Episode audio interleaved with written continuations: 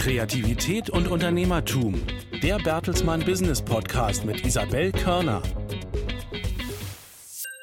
Ganz herzlich willkommen zu einer neuen Folge des Podcasts Kreativität und Unternehmertum. Ich bin Isabel Körner und normalerweise bei NTV an Air. In dieser Podcast-Reihe spreche ich mit interessanten Persönlichkeiten aus der Bertelsmann-Welt. Es geht um Kreativität, es geht um Unternehmertum und es geht auch um Persönliches. Heute sprechen wir mit Bernd Reichert. Er ist CEO der Mediengruppe RTL Deutschland und Mitglied des Bertelsmann Group Management Committees. Er erzählt uns mehr über die Veränderungen bei der Mediengruppe und warum Kooperationen in diesen Zeiten so wichtig sind. Wir erfahren zum Beispiel auch mehr über die Bertelsmann Content Alliance und Ad Alliance sowie neue Kanäle, zum Beispiel Audio on Demand. Warum Spanien eine so wichtige Rolle in Bernd Reicherts Leben spielt, ist übrigens auch Thema. Herzlich willkommen, Bernd Reichert. Ich freue mich, dass ich eingeladen wurde und dass wir ein bisschen plaudern. Wir bitten ja alle Gäste zu Beginn des Gesprächs etwas mitzubringen, was ihnen persönlich viel bedeutet, aber auch im Job eine große Bedeutung hat, etwas, was für Kreativität steht, Unternehmertum. Und du hast was mitgebracht, was ich als Reporterin auch sehr gut kenne. Ja, ich hab, musste echt lange überlegen, aber dann habe ich einfach ein unvollendetes kreatives Werk mitgebracht. Und zwar ist es unser Mediengruppen Windschutz, also der Aufsatz auf den Reportermikrofonen. Und wie du siehst, ist es hier eine kleine Logo, ein Logoplakat, RTL ist drauf, NTV, Vox, RTL 2. Wir haben immer wieder mal drauf rum gedacht, wie können wir das besser lösen? Und es ist uns bislang wirklich noch nichts eingefallen. Und natürlich sprechen wir vielleicht über den einen oder anderen kreativen Erfolg der Mediengruppe. Aber ich habe gedacht, das nehme ich mal mit. Erstmal, weil es zeigt, dass man auf die gute Idee vielleicht auch mal länger warten muss, aber sich darauf verlassen muss, dass die auch mal um die Ecke kommt. Und zum anderen, weil sie für, für Eigenproduktion und für Journalismus steht in unserem Haus. Und das ist etwas, was uns ausmacht und was meiner Ansicht nach noch stärker auf die Identität der Mediengruppe einzahlen muss. Vielleicht können wir einen Mitarbeiterwettbewerb daraus machen.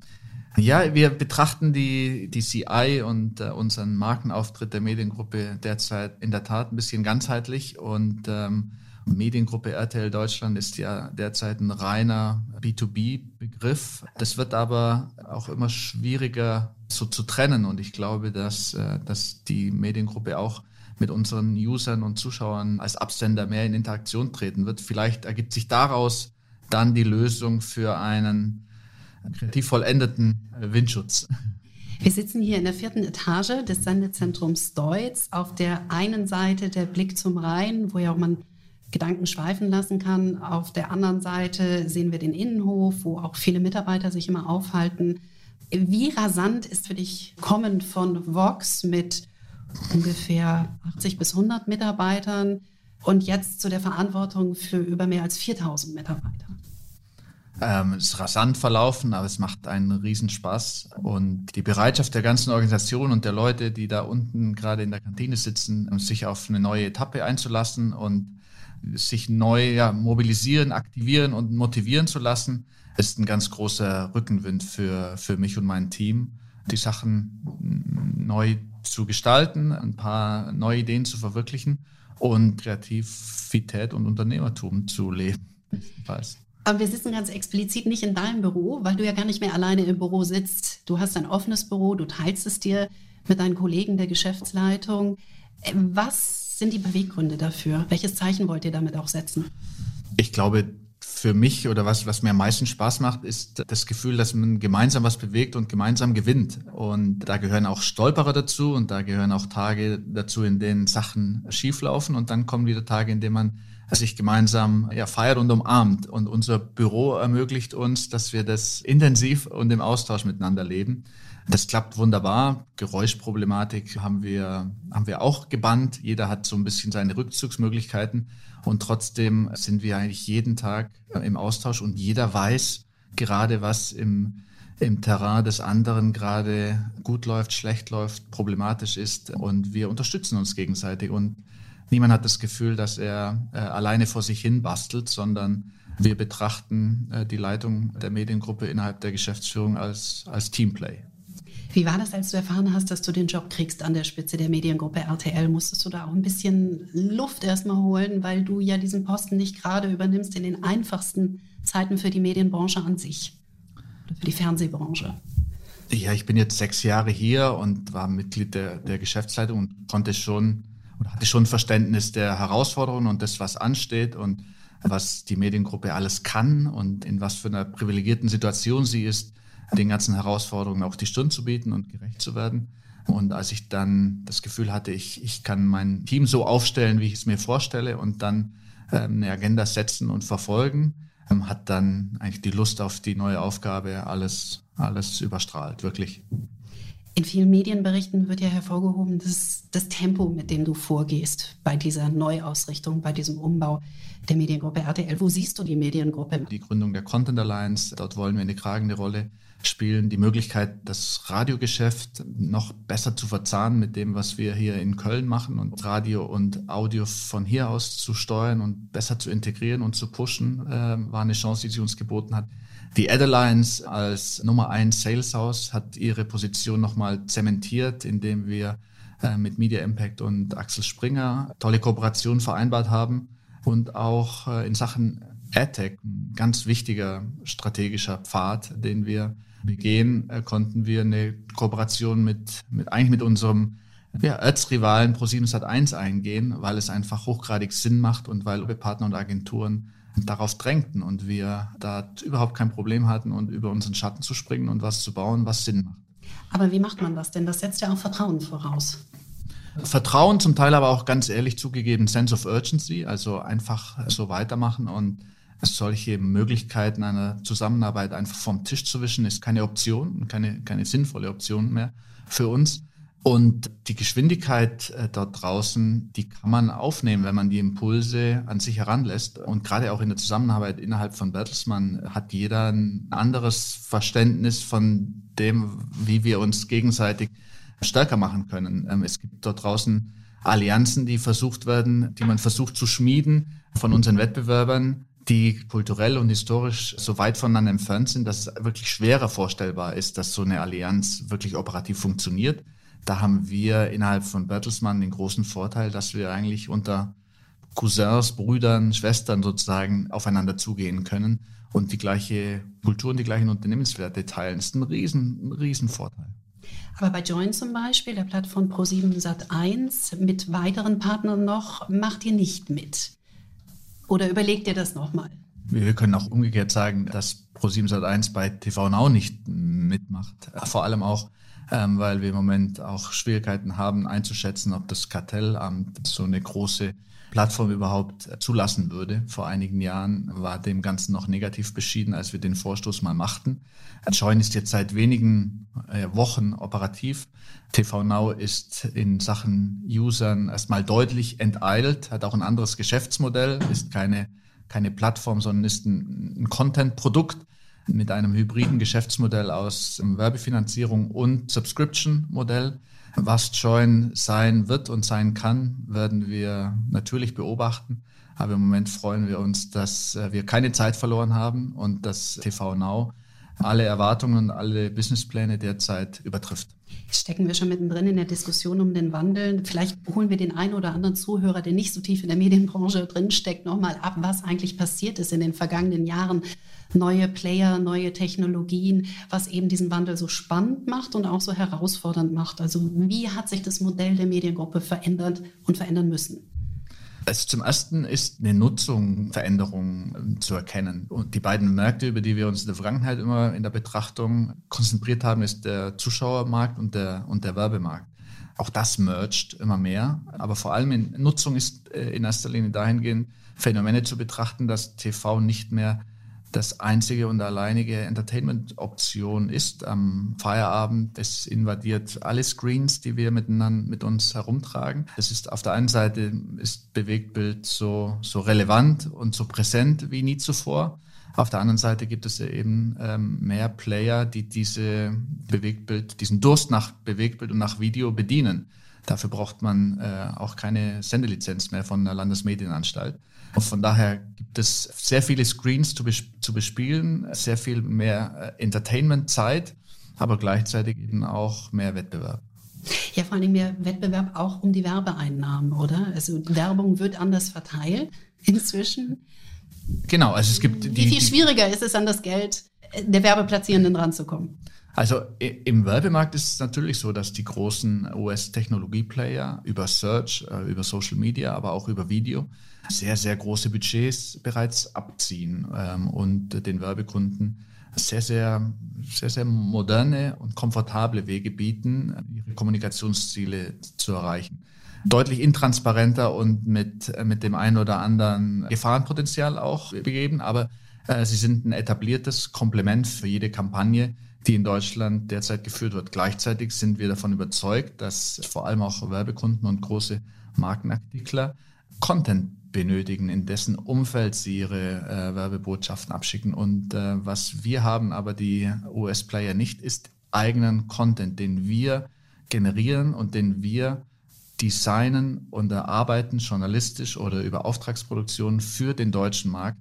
Denn wir wissen genauer, was äh, Deutschland berührt, bewegt und unterhält. Und darauf wollen wir uns noch mehr konzentrieren. Und deshalb glaube ich an die Koexistenz und an, an, an das komplementäre Angebot von deutschen Publishern, die Inhalte generieren und das Technologie-Play der, der US-Wettbewerber.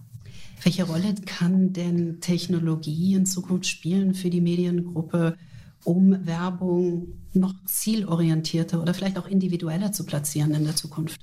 Das ist ein, ein, großes Potenzial, das jeder sieht, das wir sehen, da woran, woran wir arbeiten, wo wir vor allem auch unseren Zugang und unsere Wertschöpfungskette sichern, dass wir nicht angewiesen sind auf US-Gatekeeper, die die Technologie beisteuern, dann allerdings uns Zugang zu Daten verwehren. Wir arbeiten an unserem eigenen AdTech-Stack, wie es heißt, und versuchen, Potenziale zu heben. Natürlich wird es immer, wird der Wert von TV in großen, schnell aufgebauten Reichweiten liegen. Auf der anderen Seite auch die punktgenaue Adressierung an einzelne Kunden kann natürlich, denkt an, an einen Advertiser oder einen Werber wie Pampers, dann kann man sich vorstellen, was es unter Umständen bedeutet, wenn man Kontakte noch direkter, noch getargeter ähm, hinterlegen kann und vermarkten kann. Wenn jetzt die Mediengruppe sagt, wir wollen vor allen Dingen auf lokalen Content auch setzen, um uns zu differenzieren, was bedeutet das wiederum für potenzielle Werbekunden?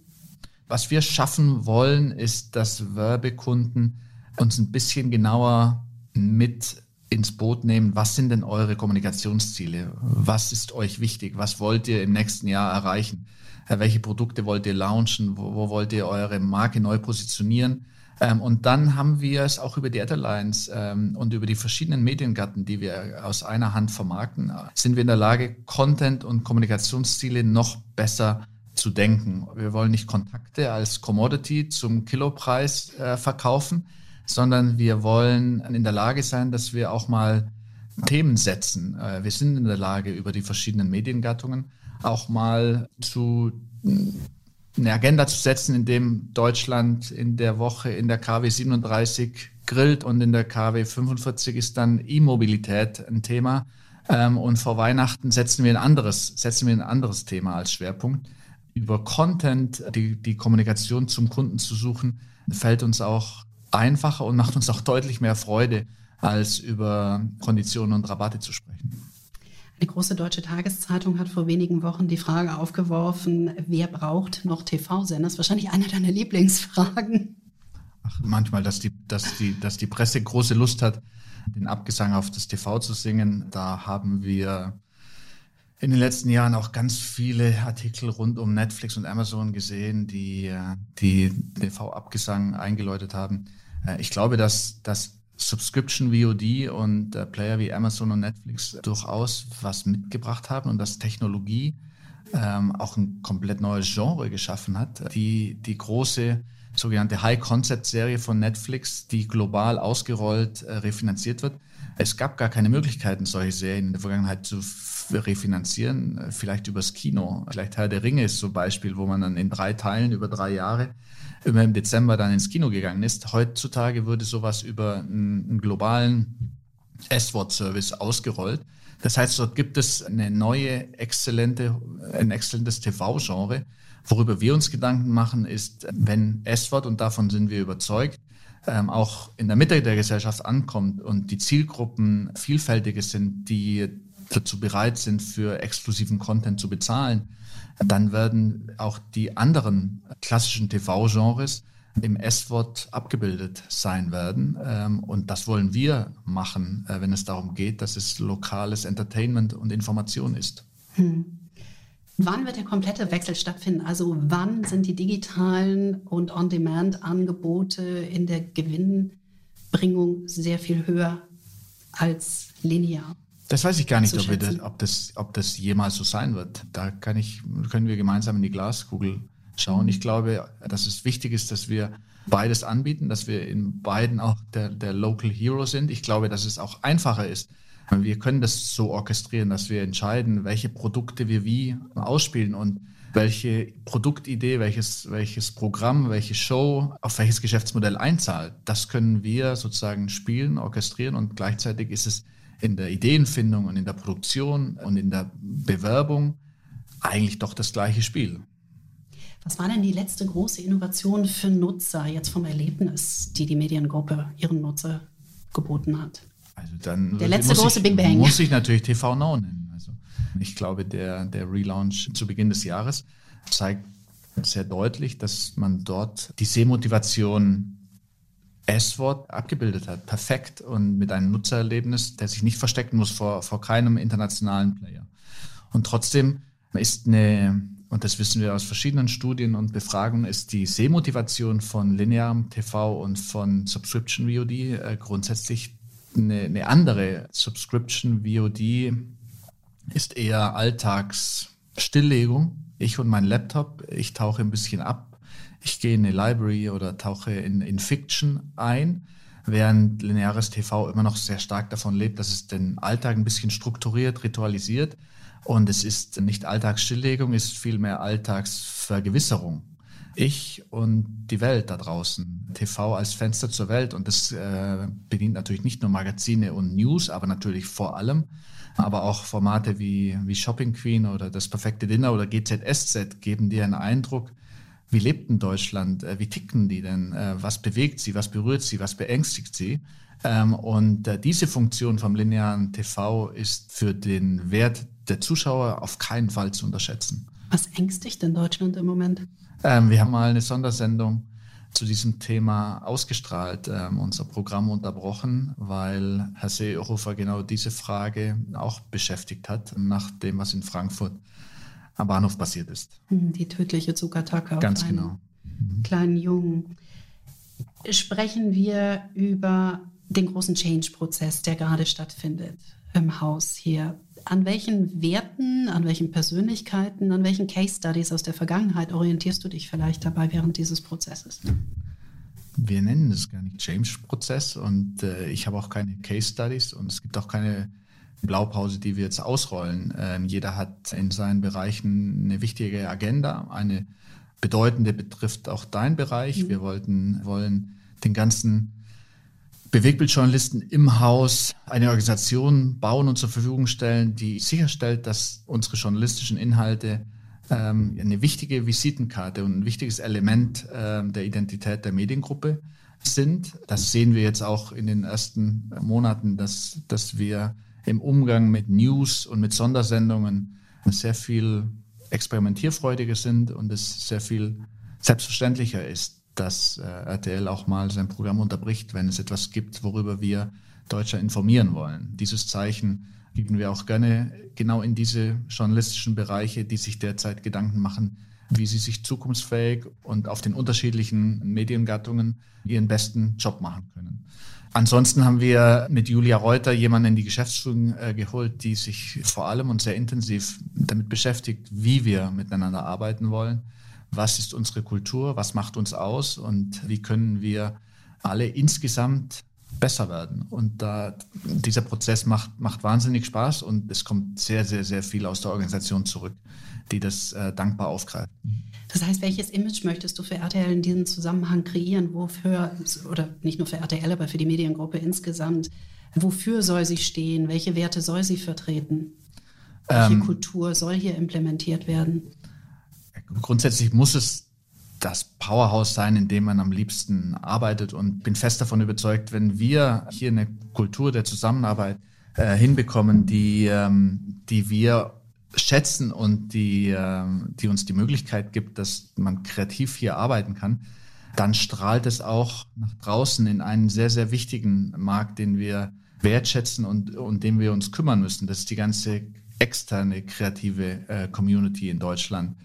Die haben ein sehr, sehr gutes Gespür und ein gutes Gefühl, mit wem sie Projekte und Ideen angehen wollen. Und je nachdem, wie wir miteinander arbeiten, haben wir auch einen großen Wettbewerbsvorteil in Sachen, welche Kreative können wir denn einladen, mit uns die, unsere Themen voranzutreiben. Wie kann man denn Kreativität fördern? Erstmal, indem man Freiraum schafft, Vertrauen gibt. Und ich glaube, wir haben eine wunderbare Chance, weil es eigentlich zumindest in den Programmbereichen wahnsinnig gelernt ist. Wir machen eigentlich nichts anderes als Ideen suchen, finden, umsetzen. Nicht jede Idee ist ein Treffer. Und Kreativität hier im Haus so zu interpretieren, dass es weit über die Programmgrenzen hinausgeht und dass Kreativität eigentlich oder in jeder Hinsicht die Lust an der Veränderung ist und die Lust besser zu werden und die Freude an der Überraschung eigentlich darstellt, das wollen wir auf, auf alle Bereiche im Haus anwenden und das ist auch überhaupt nicht schwer. Und die Programmbereiche, den, auf die man die Kreativität manchmal reduziert, die helfen uns in der Betrachtung sehr wohl, das dann auch anzuwenden auf alles andere. Was war deine letzte kreative Entscheidung? Meine letzte kreative Entscheidung, das Teil hier mitzubringen. ähm, ähm, du, hast, du hast gerade darüber gesprochen, über Neues wagen, Vertrauen, Fehler zulassen. Äh, Neues braucht ja auch manchmal Zeit, um sich zu entwickeln. Wie viel Zeit gibst du neuen Ideen, sich wirklich durchzusetzen? Und wie oft darf eine Idee eventuell scheitern, bevor sie sich durchsetzt? Also eine Idee kann auch immer und immer besser werden. Und das macht auch einen Riesenspaß, wenn man mit, mit, mit Leuten am Tisch sitzt und es kommt eine gute Idee und plötzlich spielt sie sozusagen Ping-Pong am Tisch und jeder schmeißt noch was drauf und plötzlich wird sie, erscheint sie in noch strahlenderem Licht. Von daher die Möglichkeit, dass äh, mit einer Idee gehe ich am liebsten durch die Gänge und schnapp mir Leute und pitche sie ihnen. Und abzulesen, was die Idee dann mit demjenigen macht, der gerade unglücklicherweise über den Weg gelaufen ist, aus seiner Sicht, hilft eine Idee besser zu machen. Also ich glaube schon, dass Kreativität nichts mit dem stillen Kämmerlein zu tun hat, und dass sie immer wächst, wenn man sie teilt und gemeinsam äh, betrachtet. Wie viel Rahmenbedingungen braucht Kreativität? Wie viel Struktur? Man braucht schon die Möglichkeit, also sich über irgendetwas zu verkopfen und den Kopf zu zerbrechen, aber gar nicht äh, die Möglichkeit zu haben, äh, sowas dann umzusetzen. Weder die, die Möglichkeit noch Programmplätze, noch ähm, Finanzi Finanzierungsmöglichkeiten, fördert die Kreativität natürlich nicht. Ich kann mir dann, also das ist dann ein theoretisches Experiment in meinem Kopf. Von daher die Möglichkeit, dass Kreativität immer auf ein Ziel hinarbeitet und dass es eigentlich auch ein Problem lösen kann, das existiert, das ist eigentlich ein Brandbeschleuniger für Kreativität. Wie empfindest du persönlich das Spannungsfeld zwischen Kreativität und Unternehmertum? Denn du musst ja auch bestimmte ich, Zahlen abliefern. Aber ich finde es kein, also überhaupt kein Spannungsfeld. Ich glaube, dass Kreativität, wie gesagt, wenn es dann auf ein Ziel hinarbeitet und wenn es ein Problem löst und äh, wenn wir einen Programmplatz eben haben, der mit NN besetzt ist. Äh, also ich glaube auch, ein, ein Architekt wird sich auch als kreativ betrachten und trotzdem kriegt er die Aufgabe, hier musst du einen Bahnhof bauen, der muss das und das können und am besten noch und, und darf nur so und, und so viel kosten. Genau, und in diesen Rahmenbedingungen ist er dann kreativ und löst sozusagen einen klaren Auftrag. Deshalb fühlt er sich nicht weniger kreativ, wie wenn er jetzt auf der grünen Wiese etwas baut, was vielleicht gar keinen größeren Sinn hat.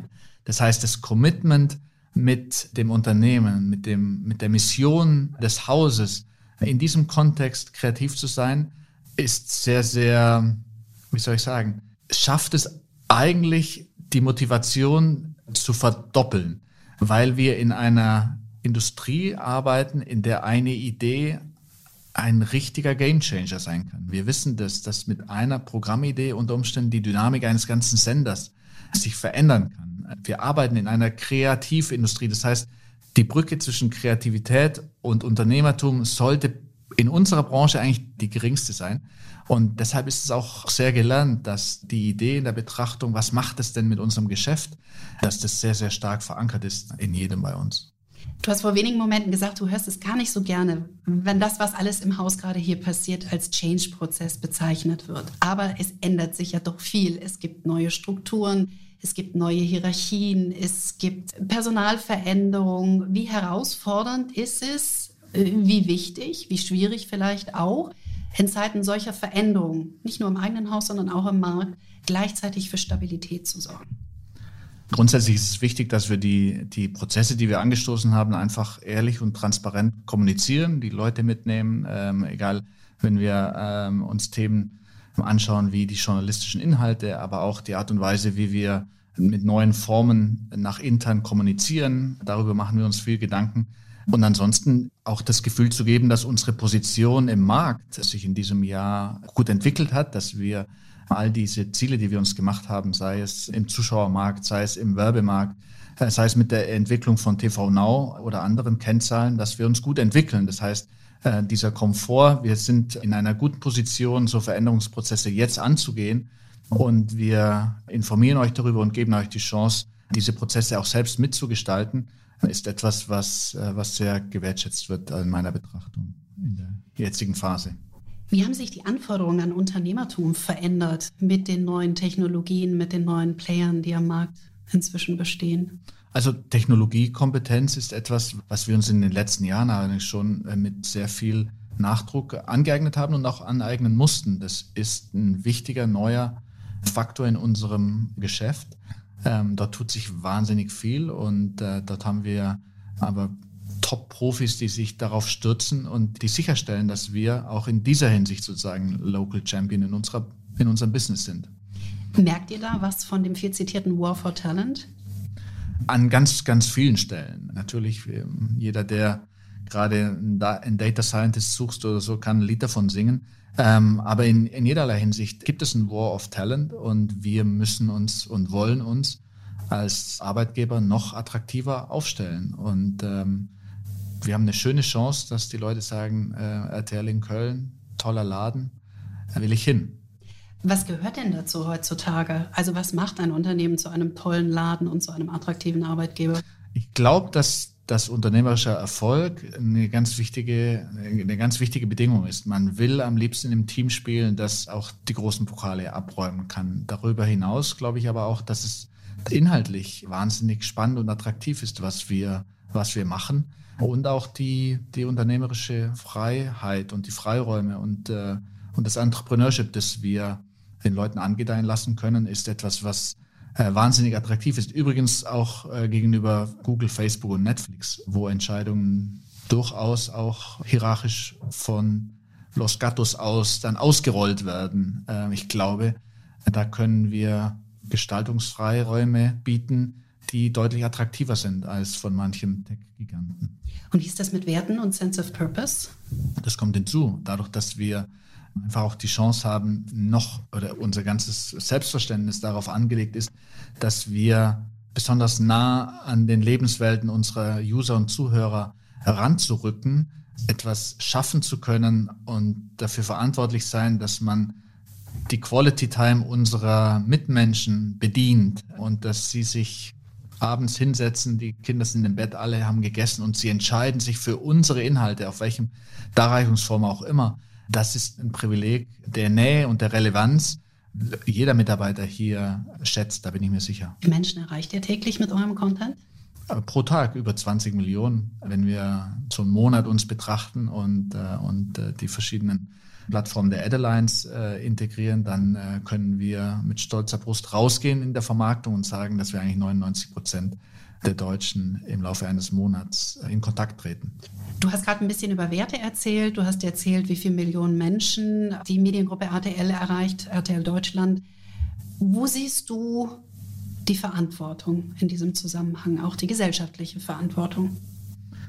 Also abgesehen natürlich von der gesellschaftlichen äh, Bedeutung, die wir mit unseren journalistischen Inhalten generieren, wenn du sagst 20 Millionen Menschen, genau die erreichen wir und die mitzunehmen, die zu aktivieren äh, und zu begeistern für, für Themen auch wie RTL, wir helfen Kindern, ist natürlich eine, eine tolle Vorlage, die wir auch weiterhin mit, mit großem Engagement und, und mit äh, nutzen wollen. Wir stellen äh, alle unsere Angebote im Laufe des Jahres, aber vor allem ge gegen Jahresende rund um den Spendenmarathon äh, im Dienste von RTL, wir helfen Kindern und ähm, kommen dort auf große Reichweiten und die Möglichkeit, äh, jedes Jahr acht bis zehn Millionen an Spendengeldern einzusammeln und dann sicherzustellen, dass jeder Cent dieser Spenden dann dort ankommen, Projekte auszusuchen, unser On-Air-Talent zu begeistern, Pate zu sein. Dort haben wir ein, ein, großartiges Team und die Chance, so verwurzelt zu sein in Deutschland, gibt uns die Möglichkeit, dort wirklich viel Gutes zu tun. Und ich bin sehr, sehr stolz auf, auf, auf unsere Charity-Initiative, die wirklich alle Inhalte, also jede, jeder, jeder Sender, jeder Bereich von uns zahlt auf RTL Wir helfen Kinder ein und ähm, hat dazu beigetragen, dass wir seit Gründung dieser Corporate Responsibility über 171 Millionen Euro äh, schon ausgegeben haben, mhm. glücklicherweise. Für viele, viele schöne Projekte. Ja, ja. auf jeden Fall. Als ich mich vorbereitet habe auf dieses Gespräch, habe ich einen Artikel gelesen, in dem hieß es, du bist der Gentleman unter den Fernsehmanagern. Was bedeutet dir ein solches Kompliment? Ah, Gentleman klingt schon gut. Finde ich, find ich witzig. Ich weiß nicht, was man da interpretiert. Also Schlips und Krawatte äh, ich trage ich selten. Höfliche Umgangsformen? Höfliche Umgangsformen, ja. ähm, also ich, äh, Unhöflichkeit mag ich nicht. Und ich bin gerne unter Leuten und ich bin eigentlich jeden Tag unterwegs. Ich komme häufig, manchmal um 17, 18 Uhr an meinen Tisch und stelle fest, ach stimmt, ich habe den Computer noch gar nicht hochgefahren, weil ich eigentlich am liebsten im Haus unterwegs bin und mit den Leuten spreche und von daher, das nehme ich gerne. Äh, Gentleman gefällt mir. Du hast gerade gesagt, Höflichkeit ist für dich wichtig. Worauf achtest du noch, wenn es um Auftreten im Job geht und Verhalten im Job? Eigentlich Feuer, Energie, einen guten Spirit, Neudeutsch Attitude. Wenn jemand für irgendetwas brennt, dann hat er erstmal meine ungeteilte Aufmerksamkeit. Du hast lange in Spanien gearbeitet. Wie hat dich diese Zeit geprägt für den Job, den du jetzt machst?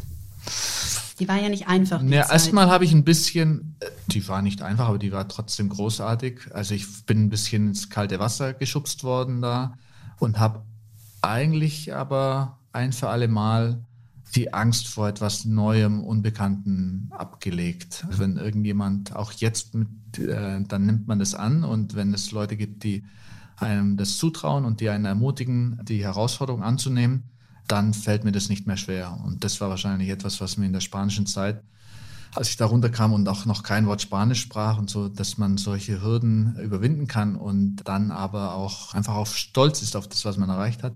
Das sind schon schöne Learnings, die ich aus Spanien mitgebracht habe. Abgesehen davon, dass da natürlich auch meine Familie entstand und meine Kinder geboren sind. Von daher ist der Rückblick in Spanien für mich schon eine ganz, ganz schöne, wichtige Zeit und es waren äh, über zehn Jahre. Letzte Frage. Auf den Screenforce Days sollst du gesagt haben, Mist, die richtig durchgeknallte Zeit des Privatfernsehens habe ich verpasst.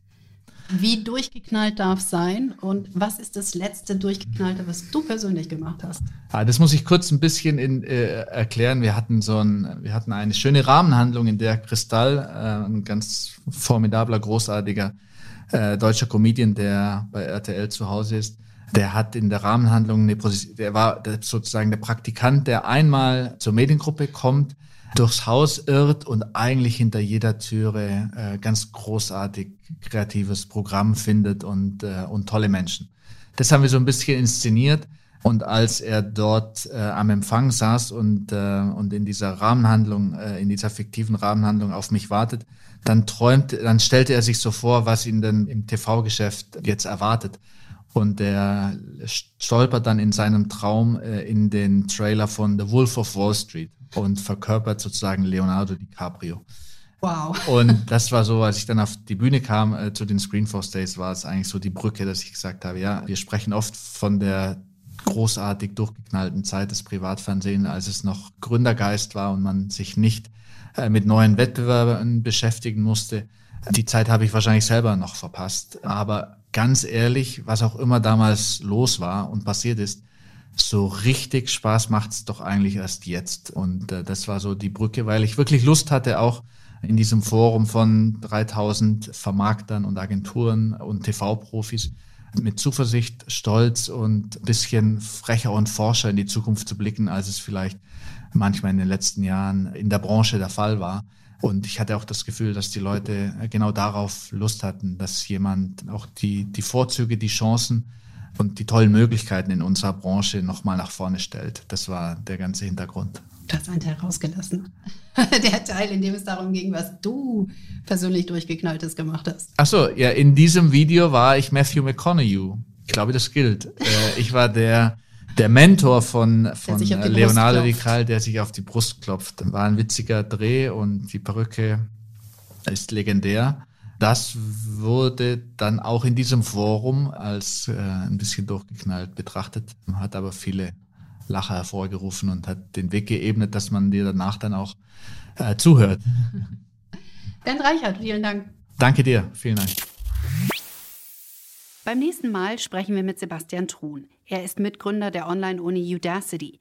Wir erfahren von dem Erfinder des Google-Autos, warum ihm lebenslanges Lernen so am Herzen liegt und er dafür sogar seine Stelle als Vice President bei dem Tech-Giganten aufgegeben hat. Außerdem spricht Sebastian Truhn über die neuesten Trends in der künstlichen Intelligenz. Bis bald. Kreativität und Unternehmertum. Der Bertelsmann Business Podcast mit Isabel Körner. Alle zwei Wochen neu auf bertelsmann.de und Audio Now.